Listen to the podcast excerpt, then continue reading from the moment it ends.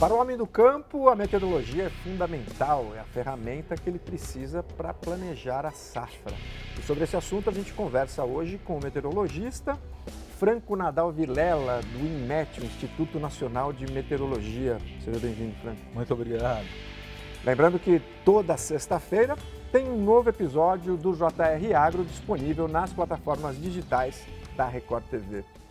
Franco, para começar, Vamos falar desse tempo maluco, tá todo mundo estranhando, a gente teve frio no meio do verão, o que está acontecendo? É, a gente teve aí umas ondas de frio tardias, né? É, pensando em 2022, né, a onda de frio mais forte que chegou até o sudeste e parte do centro-oeste do país veio em maio, né? E a gente teve aí um mês de junho e julho, às vezes, com temperaturas acima da média? E tudo isso dentro desse cenário global com, com o fenômeno Laninha aí ocorrendo, é, que fez uma distribuição de chuvas aí é, bastante ruim, por exemplo, para o extremo sul do país, no Rio Grande do Sul. Né? O que é a Laninha e de que forma ela impacta no agro? Então, a laninha é, é, um, é um fenômeno de acoplamento entre é, oceano e atmosfera. Quando eu falo acoplamento, é que é, tem uma interação muito grande entre a temperatura da superfície do oceano e a meteorologia, a, a circulação dos ventos, a, a distribuição de células de, de chuva, por exemplo. E a laninha se caracteriza principalmente pelo resfriamento de águas lá no Oceano Pacífico e isso mexe com, com o transporte de calor e mexe com, com o transporte de umidade e a distribuição de chuvas no país. Né? Então a gente está com fenômenos de laninha persistente, mas já está na fase neutra e a gente tem uma maior chance dessa neutralidade persistir aí pelos próximos meses e o início aí do outono. Mas ele é caracterizado a laninha principalmente aí pelo esse resfriamento das águas do Oceano Pacífico Equatorial é, já o, o El Ninho seria o oposto, seriam águas de temperatura maior do que a média nessa mesma região. Quando você fala em fase neutra, é porque ela está acabando ou é. não necessariamente? A gente não. pode ficar mais tranquilo ali? É, a gente tem os modelos que é, prevêem que ela vai ficar nessa fase neutra que não é, é, que o desvio não é tão grande, né? Podem continuar ligeiramente abaixo da média, mas que não vai ser caracterizado, não é desvio de mais de um grau é, abaixo da média. Então, é, vai se aproximando da climatologia, vai se aproximando da climatologia dessa temperatura. Isso facilita o trabalho do meteorologista? Hum, o, o, trabalho do, do meteorologista é, é, é, um, é um quebra-cabeça gigante. Então, é. muitas vezes sim, mas não no momento. Você tem outros fenômenos, você tem a, a, as interações dentro da atmosfera são bastante complexas e não são lineares, nem sempre só o aumento disso reflete no aumento ou queda disso. São, você tem que olhar para um, um mosaico de coisas. É, é, então, por exemplo, Laninha, é, nessa estação, ele prejudicou mais a, a, precipitação no Rio Grande do Sul é, e no ano passado pegou mais estados como Paraná e Santa Catarina. E esse, esse ano, nesse início, de, né, nessa estação chuvosa, prejudicou mais o, o, Rio Grande do Sul, onde teve quebra de, de, de safra lá. Existe assim, um, olha, a laninha dura em média tanto tempo ou não? Vai... Olha, são, são fenômenos cíclicos, mas com periodicidade bastante é, é, difícil de, de é, alguns dizem seis, sete, cinco anos, mas são fenômenos cíclicos, né? Mas não com essa periodicidade exata, né? É óbvio que falar em previsão para o ano inteiro deve ser muito difícil, mas uhum. qual é a tendência para 2023? O que é que o homem do campo pode esperar para esse ano?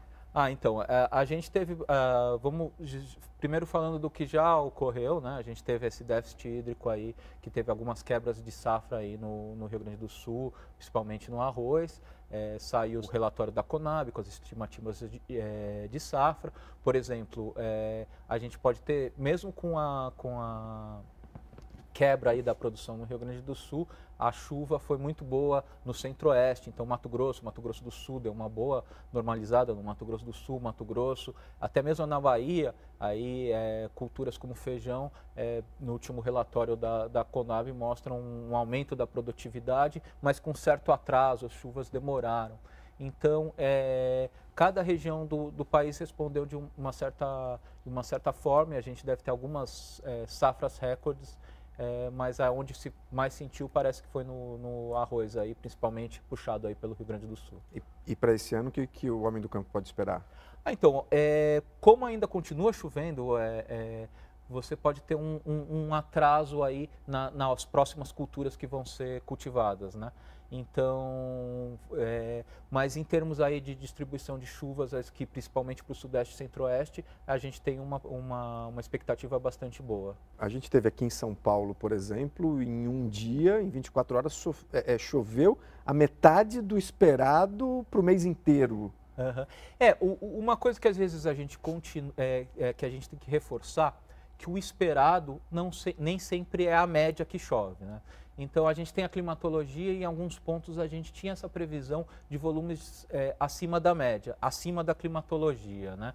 E, por exemplo, no, no, no, norte do estado tem lugares que choveu mais de 400 milímetros. Isso sim é, é, é chover a, a, acima do, vamos dizer assim, do esperado. A gente esperava ali no norte do estado uma chuva é, acima da média, mas a, é, acima de 400 tem lugares que beirou aí 500 milímetros de chuva no mês de janeiro, que é, que é, que é muito, né? A média é o quê? 200 e pouco? É mais para o 300. Certo. É, nessa região norte do, do, do, do estado. Então, mas enquanto isso, no Rio Grande do Sul, nessa choveu menos de 200 milímetros, era, que é o que chove em um mês lá entendeu? Nesses três últimos meses choveu menos de 200 milímetros em muitas localidades do Rio Grande do Sul. Então isso é um quebra-cabeça. Então tem regiões que foram prejudicadas, mas teve regiões que foram favorecidas, teve regiões que teve um atraso. Por exemplo, tem lugares que está sendo é, a a colheita está sendo prejudicada porque ainda está chovendo, tem alguma é, incidência de fungos e tudo que prejudica um pouco a, a, colheita, tem alguma quebra na produtividade. Mas em termos é, gerais, aí o, onde foi mais prejudicado realmente foi lá no extremo sul do, do país. São as travessuras da Laninha.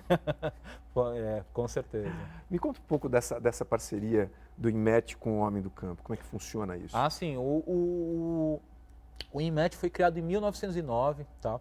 E, e, nessa época era ligado com o Departamento de Astronomia do, do, Brasil, então ele foi passando por várias reformulações, tá? Tudo que a gente não mede, a gente não tem como melhorar, entendeu? É, a, a, partir do momento que você começa a ter a caracterização climática das regiões, você começa a poder fazer um zonamento agroclimático, é, então, o homem do campo, quando você, é, principalmente os antigos, eles, eles também tinham conhecimento é, muito particular né, é, das coisas. E quando ele consegue entender o que ele tem da sua experiência, ó, por exemplo, você vai conversar com, com, com uma. Com, com, eu vou falar lavrador, porque era, é um termo hum. em desuso, mas eu acho um termo bastante é, semanticamente bonito. Nobre. É nobre, né?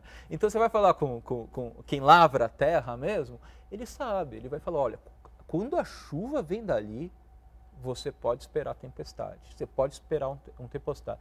Mas ali, ó, quando a chuva está vindo ali, tipo, dá uma é, chove, mas depois é, é, dá uma, uma, uma estiagem. É, você tem que também entender o que ele está falando, porque eles falam dá uma invernada. Invernada pode ser a, a atuação de uma zona de convergência do Atlântico Sul é, que seria aquele canal de umidade que traz ventos conectando uma frente fria e muitas vezes eles falam, não, aí dá uma invernada boa, né? É, que é vários dias de chuva com temperaturas mais amenas, chovendo é, é com ciclos de chuva que não só atendem ao ciclo diurno, né? Então fica vários dias de, aí, de chuva volumosa.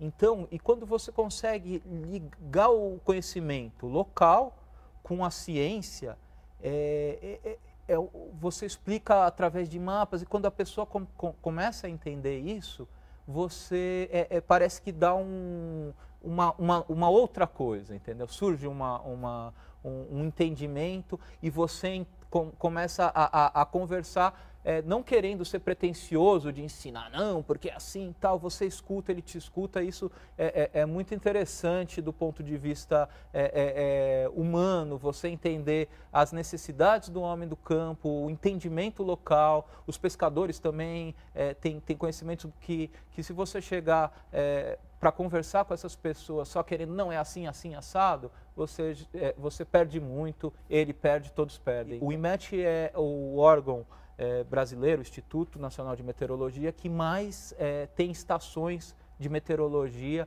medindo é, temperatura, umidade, precipitação, insolação, né, ventos, né?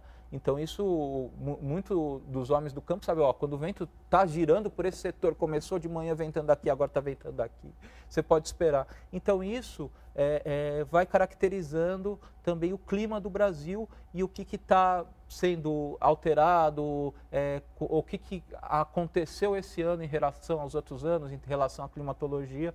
Então é, essa parceria com o homem do campo é muito importante. Qual é a tecnologia utilizada hoje pro, pelo IMET? Olha, a gente tem acesso a, a, a, aos satélites é, é, globais, principalmente aí é, consórcios dos Estados Unidos, europeu, mas a gente tem aí as nossas redes de, de monitoramento, né? Que a gente tem estações aí que transmitem via satélite. O Brasil é muito grande, poucos lugares ainda é, é, já melhorou muito, é, mas ainda a gente tem que transmitir via satélite. Nem todo lugar tem, tem informação é, de celular, né, é, sinal de celular. E, e, nossos supercomputadores que rodam modelos matemáticos, né, modelos meteorológicos, matemáticos, físico, é, que resolvem essas equações e dão é, mapas e, e, e ferramentas para a gente prever o tempo. E além disso, tem outros é, modelos né, que são estatísticos, eles comparam, que daí são mais para longo prazo, para ver essas questões mais climáticas. Então, a gente precisa definir o que, que é tempo e o que, que é clima. Tempo é um é, é o curto. Oh, amanhã vai chover? Isso você está falando de tempo. É, mas como que vai ser o outono é, em 2023 no Brasil a gente já está falando de clima. São períodos de tempo e a recorrência do tempo é que vai gerar o clima. Então, é, para fenômenos climáticos, a gente ainda usa o. A gente ainda não, é, é, é, uma das formas de pesquisa é via estatística, ou a gente chama de estocástico, ver como que essas condições se aproximam a, a condições que já ocorreram para a gente tentar é, prever é, chuva e temperatura principalmente. Como são determinados os alertas e com quanto tempo de antecedência é possível emitir um? Olha, é, alertas como ondas de calor, ondas de frio, a gente consegue ver até com, com, com mais, é, com um período maior, talvez de uma semana, dez dias. E, por exemplo, tem épocas do ano, por exemplo, no inverno, quando a gente está sob um domínio de uma alta pressão, a gente pode até extrapolar aí para 15 dias e tudo. Mas agora tem épocas mais difíceis. Geralmente as estações de transição, é, outono e primavera, são as estações de mais difícil, principalmente no início é, dessas estações, é, onde você está saindo de um modo, por exemplo, aqui no Sudeste, que é chuvoso e quente, passando para um inverno que é seco e mais frio. Então, essas transições, você não está num modo nem no outro ainda. Então, isso depende do local, depende da época do ano, depende dos, do, dos sistemas meteorológicos de grande escala que estão atuando. Então, isso é, é, é, varia muito no tempo e no espaço. Em 2021, a gente noticiou aqui a criação do SNM, que é o Sistema Nacional de Meteorologia, que englobava ali é, é, o IMET, INPE e o CESIPAN. Continua funcionando? Como é que está esse projeto? Olha, é, o projeto ele ainda não, não virou lei, né? mas a, a, a, interação entre nós melhorou bastante. Né? Então a gente conseguiu integrar todas essas fontes de dados em mapas.imet.gov.br. Tá? E a nossa é, relação se estreitou muito entre, entre esses órgãos, apesar de não ter saído do papel ainda o Sistema Nacional de Meteorologia, que talvez vai passar por uma reformulação, porque é, talvez mude só o nome é, por uma questão técnica, mas ainda não foi. É, mas o, o, importante é que a gente se aproximou, os órgãos se aproximaram. Então a, a ANA chama para a sala de crise a Agência Nacional de Águas, é, a comunicação está muito mais rápida, é, então se estreitou muito essa relação e só quem ganha isso é a população, que a dinâmica é muito é, mais rápida. Qual né? a importância dessa integração? Então, a base de dados, né, agora está conjunta. Antes você precisava buscar dados é, num órgão, depois nos, nos, dados. Hoje em dia a gente tem acesso mútuo aos bancos de dados, né? Isso já facilita. E é, na resolução, principalmente na, na, nessas salas de crise, por exemplo, da ANA, é, juntam as pessoas com, com interesse co, é, comum é, para tentar resolver e tentar é ver quais são as previsões, os aspectos mais é, é, importantes aí para resolver algumas situações de crise. Como é que o agricultor tem acesso aos boletins diários? Como é que ele pode fazer? Como é que ele deve entrar ali para saber tudo? o que vai acontecer? Então, ele, o, o INMET também está em todas as redes sociais, divulgando notícias é, é, e calendários de, de, divulgação de boletins sazonais ou, me, ou, boletins mensais ou previsões climáticas né, para essas estações do ano. Mas ele pode entrar no nosso site que é portal.inmet.gov.br e se cadastrar lá para receber ou é, a previsão para um determinado local e também dar uma explorada lá na questão do CISDAGRO, que é um sistema é, agrometeorológico, onde que ele pode botar a cultura que ele está interessado, é, ver qual que é, é a, a, a, a, fenologia ali para aquela cultura dele, quanto que é, se espera de chuva, quanto que é, acompanhar o balanço hídrico da cultura ali. Então tem diversas ferramentas lá e que podem ser acessados pelo app também, acessando a, a, a loja do, do, do, do, seu sistema operacional e também as redes sociais, além do próprio site. Né? Então o IMET está no, no, no, Twitter, no Instagram, no Facebook, no, no TikTok. Talvez eu tenha esquecido alguma, mas nas, nas maiores redes sociais, e, mas principalmente no site, onde tem diversas ferramentas disponibilizadas aí para o agricultor. Como é que o, o, o IMET consegue ajudar na prevenção à, devastação do meio ambiente? De que forma vocês trabalham isso? Olha, é, a, a, questão de, de desmatamento, é, quem, quem cuida mesmo disso é o, é o INPE, através do monitoramento por satélites e, e tem diversas equipes e tudo. Mas o IMET ele presta o, o, o, o serviço de fornecer as medições locais e de quanto tempo está a estiagem, e aí a gente vai criando índices é, de perigo de risco de incêndio, né? Tem alguns índices disponíveis lá no site de quanto tempo está é, sem chover, quanto tempo de temperaturas acima de 30 graus, quanto tempo. E isso vai criando um índice que a gente chama de índice de risco de, de incêndios. Né? Então, essas regiões onde esses índices estão mais elevados, são regiões assim mais é, onde se, se tem que ter um monitoramento mais contínuo, porque se começa um fogo ali, ali é, você tem uma tendência, de, é, conforme as condições meteorológicas, disso se propagar muito rápido. Né? Então, dessa forma, é, as, é, qualquer um pode entrar no site e ver aonde que está os maiores índices aí de risco de incêndio. Hoje são quantos meteorologistas no IMET? Olha, é, eu não sei esse número exato, mas deve, a gente deve estar tá aí com uma faixa de, de 50 meteorologistas. Como é que é feito o trabalho de vocês? Assim, claro, reduz assim, de uma forma concisa e didática. Como é que vocês trabalham? É, a gente tem a sede em Brasília, e, e, estamos é, divididos em distritos. Né? Por exemplo, o meu distrito aqui é o sétimo distrito de meteorologia, a gente cuida de São Paulo e Mato Grosso do Sul. Daí você tem meteorologistas que estão vendo a informação é, é, é das estações meteorológicas, é, é, de, passando isso para um sistema internacional, porque o que, que acontece? A, a meteorologia não tem fronteiras. Né? E o, INMET ele é representante da Organização Meteorológica Mundial, que é um órgão da ONU, né, da Organização das Nações Unidas. Então, como, é, então as informações, por exemplo, o que acontece no Uruguai afeta o que o Brasil, ou o que acontece no Brasil vai afetar também não a, tem um muro Bolívia, ali, né? tem a, a, a, meteorologia desconhece fronteiras, né?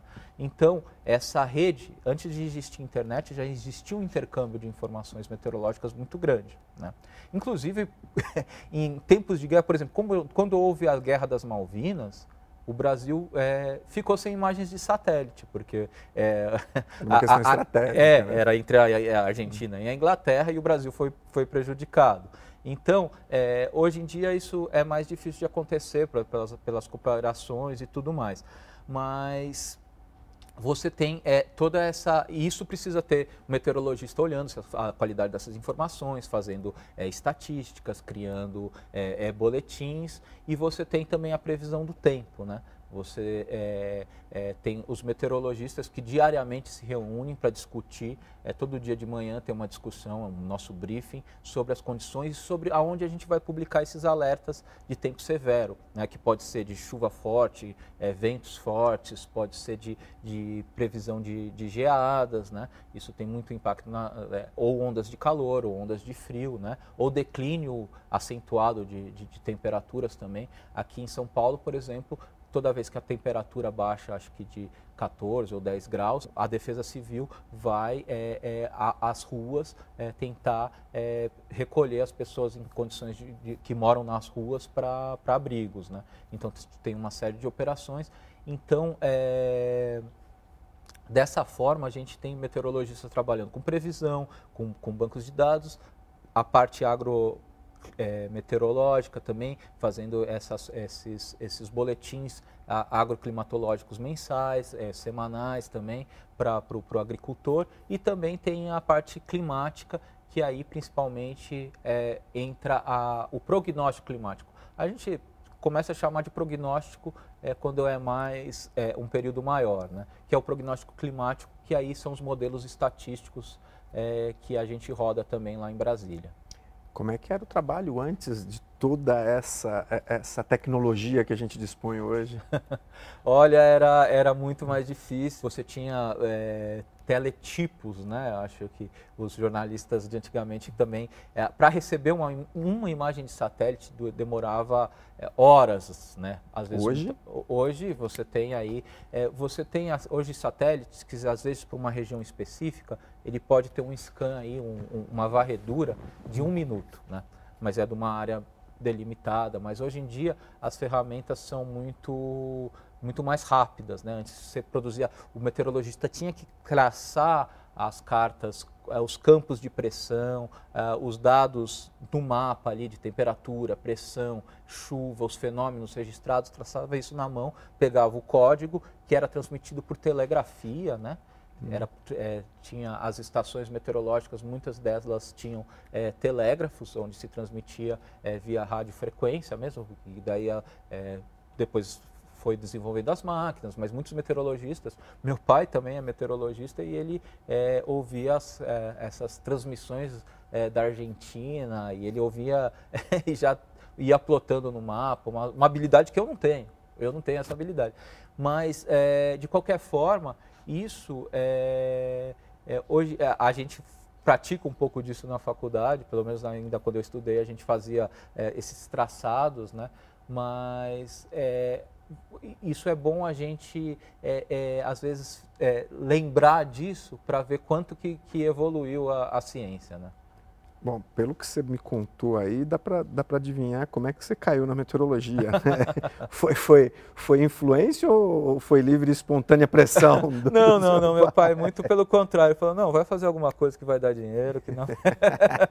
não sofre, é, né? não, não vai, vai sofrer. Mas ali, quando, desde criança, acompanhando, ele com aqueles. É. Ele escutando transmissões, ele tinha rádios valvulados e tudo mais. E foi aí, talvez ele tenha sido o primeiro meteorologista civil, né? Do Brasil. Eu fui ainda formado fora, que não existia faculdade, é, não existia universidade com, com, com, meteorologia no Brasil. E, mas tinham bons meteorologistas é, na, na, na, Força Aérea, por exemplo, na Marinha, é, mas civil, acho que talvez meu, meu pai foi o primeiro a, a, com, com diploma de, de, de faculdade aqui a trabalhar no Brasil. E o que te atraiu? Ah, foi justamente isso. A, a, a, esse conhecimento, ele era chamado para prestar auxílio para pessoas que iam, é, desde o Amir Klink até escaladores do Everest, expedições antárticas e, e essa... É, porque, na verdade, a meteorologia, ela está por trás de, da vida de todo mundo. Todo mundo, é, uma hora, vai precisar. E mesmo que você não use o serviço diretamente do INMET, o INMET está subsidiando as informações que é, outros centros, empresas privadas estão é, é, se baseando nessas estações do, do INMET. Hoje em dia o INMET é, tem tem centenas aí, tá, vai se aproximar aí de, é, é, talvez um, um, de mil estações é, é, no Brasil. O Franco, nosso tempo passou rápido, que é um bom sinal. Eu queria agradecer a sua Eu... participação aqui no JR Agro. Eu que agradeço a oportunidade. O JR Agro é o seu espaço para saber as novidades do agronegócio. Toda semana a gente recebe um convidado especial. Muito obrigado pela sua companhia e até o próximo programa.